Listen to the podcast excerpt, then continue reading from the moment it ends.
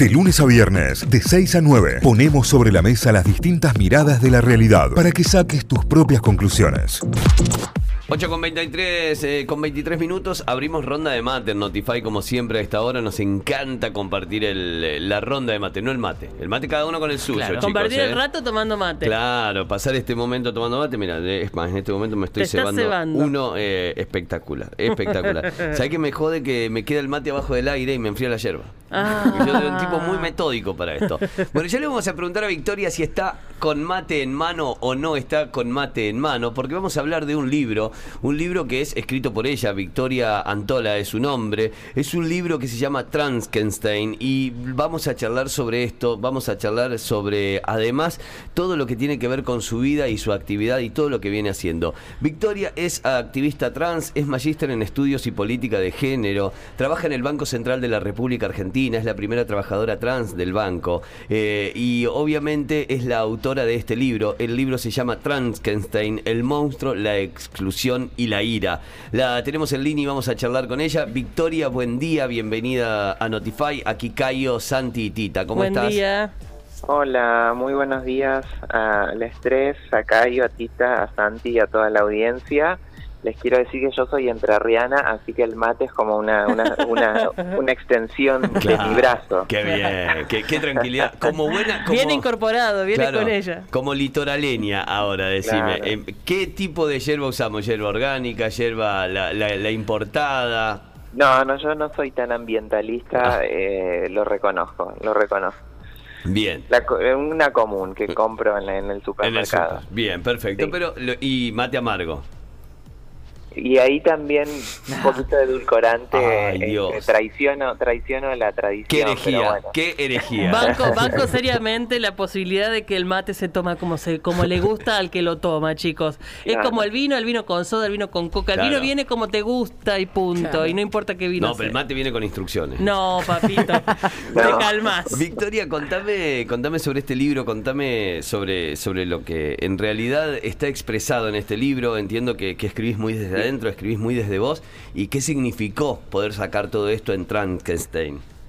Bueno, me has dado el pie perfecto. Ahí alguien en el estudio que dijo el mate viene con instrucciones. Bueno, los seres humanos venimos con instrucciones y puntualmente este libro cristaliza una época que de, de la que todavía eh, estamos siendo, estamos padeciendo, que es la modernidad que se va a dar a partir del siglo XVIII, eh, según los estudios de Michel Foucault, y que es todo este proceso de transformación del final de las monarquías absolutas y del nacimiento de las repúblicas, eh, pero que se da también por un proceso de una burguesía emergente y una revolución industrial que, que, eh, em, se hace mucho en paralelo con la novela de Frankenstein de Mary Shelley, con la gran novela, Claro. donde, donde muchas personas van a quedar, donde se va a crear un sistema pseudo democrático, porque no todo el mundo, por empezar las mujeres, van a acceder a la ciudadanía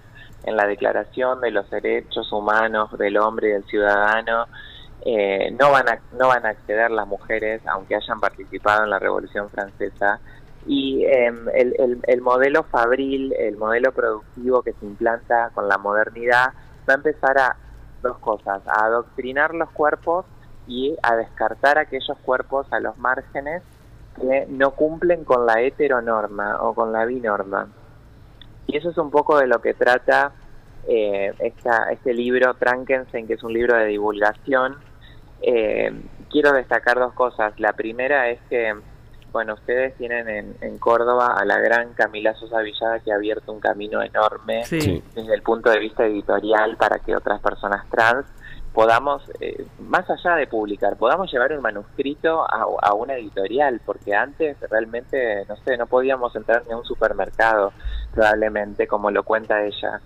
Pero también aquí en Buenos Aires, Loana Berkins y Marlene Guayar con el periódico El Teje que dirigía Marlene, eh, ya desde hace muchísimo tiempo vienen buscando esta posibilidad de que nuestras voces tengan un registro escrito, porque la escritura siempre se ha reservado para las élites y es muy importante que las personas de distintos estratos y de distintos lugares puedan acceder a la escritura y a dejar este registro tan importante.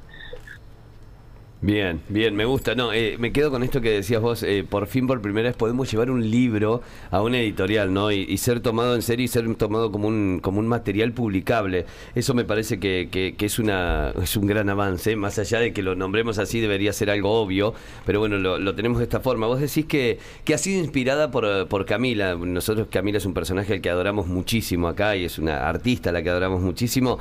Eh, además de esto y en dar este puntapié inicial, ¿en qué más te crees que te inspiró Camila o en qué más te inspiraste en Camila? No, yo no creo que, que ella me haya inspirado. Yo creo que ella ha, abierto un, un- gran camino eh, desde su talento. Yo la vi por primera vez en 2009 y hace dos años en el Malva eh, y me parece, bueno, excepcional. Es un ser excepcional y que no tiene nada que ver con, con su ser travesti trans. eh, me- parece un ser excepcional.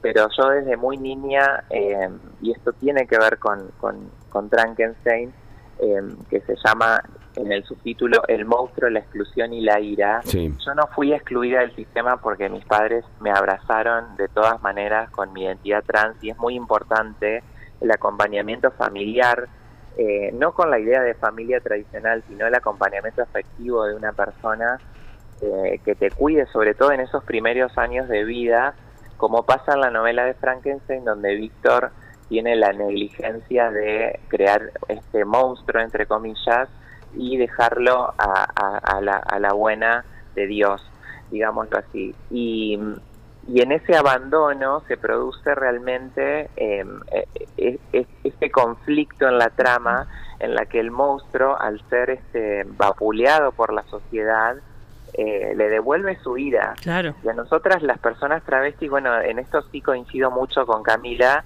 eh, te- tenemos es- e- esta rabia de haber sido excluidas sin haber cometido un delito y hasta hace muy poco no éramos sujetos de ciudadanía hasta el año 2012.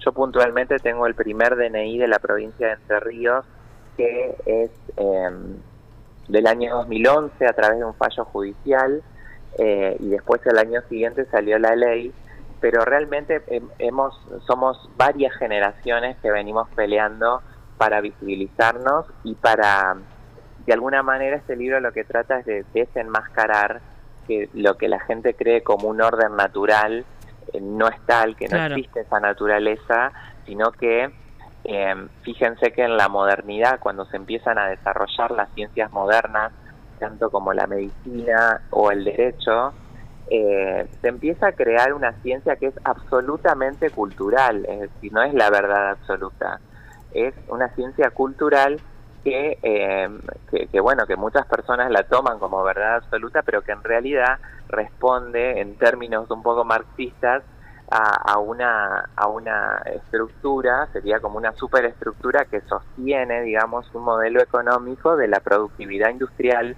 y que actualmente está en crisis, no podemos negar en un mundo covídico donde tenemos que estar todos encerrados, este, que, que el modelo está en crisis y por eso también, al margen de que nuestro país ha reconocido que la inclusión es una cuestión de derechos humanos, ya el Banco Mundial, y esto lo digo eh, porque bueno, trabajo en el Banco Central y estoy un poco aciornada con el tema, ya el Banco Mundial ha hecho investigaciones donde se muestra que es mucho más rentable incluir a las personas que, que la exclusión. La exclusión termina saliendo más cara en términos sanitarios, en términos de ayuda social, Claro. etcétera, etcétera, etcétera. Siempre la, claro. siempre la, la- la inclusión de una persona, tanto al sistema laboral como principalmente al sistema educativo, en eso también coincido con la gran Camila Sosa Villada, que ella dice, acá hay un problema de educación, y el otro día estaba dando una conferencia y, y me preguntaban todas estas cosas, y por qué esto, y por qué lo otro, y yo digo, la respuesta es porque hay un problema de ignorancia absoluta, porque uno no se puede quedar con la fuente eh, que ve, no sé, en un medio de comunicación y por eso es tan importante que nosotras estemos en los medios de comunicación Claro. para por lo menos tener nuestra perspectiva. Tampoco nosotras tenemos que ser tomadas como la verdad absoluta, pero sí tenemos que tener el mismo espacio, digamos. Claro. Sí, darnos el espacio de conocernos, de, de encontrarnos, de, eh, de, de ser parte de la comunidad, de ser parte de eso que vos mencionabas, tantos años de marginalidad, de ser excluidos, eh, deja huella por un lado, y por otro es necesario acercar puentes entre todos para vivir con libertades, básicamente. Claro, exactamente. Y después algo que me, que me gusta remarcar y que, y que hace, yo creo que doblemente interesante eh, la obra de Camila, es que ella trabaja sobre la transversalidad del ser trans y de la pobreza, que es algo que a mí, yo eh, tengo que decir que soy una bendecida, no me tocó, soy una persona de clase media, eh, pero que es interesante ver cómo, por contraste, cuando uno accede a la educación, eh, desde muy pequeña, de cuando puede terminar con sus estudios secundarios, universitarios y llegar a nada más y nada menos que a un lugar como el Banco Central de la República Argentina, eh, somos capaces de hacer todo, como decía Luana Ver, nosotras podemos hacer todo, podemos ser médicas, podemos ser abogadas, no, no somos la capocómica permanente, eh, el, bufón de la corte, eh, que son los modelos y estereotipos de trans que nos quieren vender todo el tiempo. Definitivamente. Eh, pensaba que también elegiste una hermosa apertura para tu libro con el prólogo de Susi, de Susi Jock. Quería que me cuentes ese vínculo por un lado. Y también me parece muy hermosa la tapa. Contanos eh, el arte de, tu libro que, que, da gusto de tener en la biblioteca porque es bellísimo. Muchas gracias. La verdad que yo estoy muy contenta con la edición. Eh, la, la, editorial eh, tiene su, su diseñador, que acá estoy buscando el nombre, este Francisco, Francisco Giaquinta, eh, y un poco lo charlamos con él, yo le dije que, em, que, quería draguear, digamos, eh, o travestir, si queremos, al monstruo de Frankenstein, em, y él primero me pasó un diseño en el que era verde el personaje y yo le comenté, porque esto también tiene que ver con volver a la fuente, con que todo el tiempo repetimos cosas que no sabemos. Yo le comenté que en el libro Frankenstein tiene forma humana y no es verde, eso es una construcción del cine del siglo XX. El cine vuelve icónico esta imagen verde de Frankenstein, pero en realidad lo que quiere mostrar Mary Shelley y que se ha tratado de tapar durante tantos años porque es una denuncia radical a la ilustración, eh, es que lo, más terrorífico de Frankenstein es su parecido con la condición humana. Él hace espejo con su creador, porque realmente es la condición humana la que en esa época circulaban las teorías de Locke y de Hobbes, del hombre lobo del hombre. Eh, realmente eso es lo que ella está tratando de mostrar. Bueno, el hombre lobo del hombre, pero por una razón, porque hay una exclusión. Eh, y Susie Shock, la verdad que es una persona eh, muy, muy, muy, muy generosa. Yo no puedo creer que haya tenido la generosidad de, de prologarme este, así, sin pedirme nada. Este, automáticamente estuvo de acuerdo.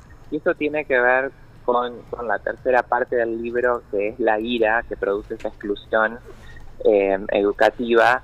Y es que nosotras estamos gestionando nuestra ira, a diferencia de otras travestis que no han tenido los elementos y que, y que han tenido que realmente este, salir a, la calle a, protegerse, a visibilizarse para que no las maten en un contexto legal totalmente desfavorable.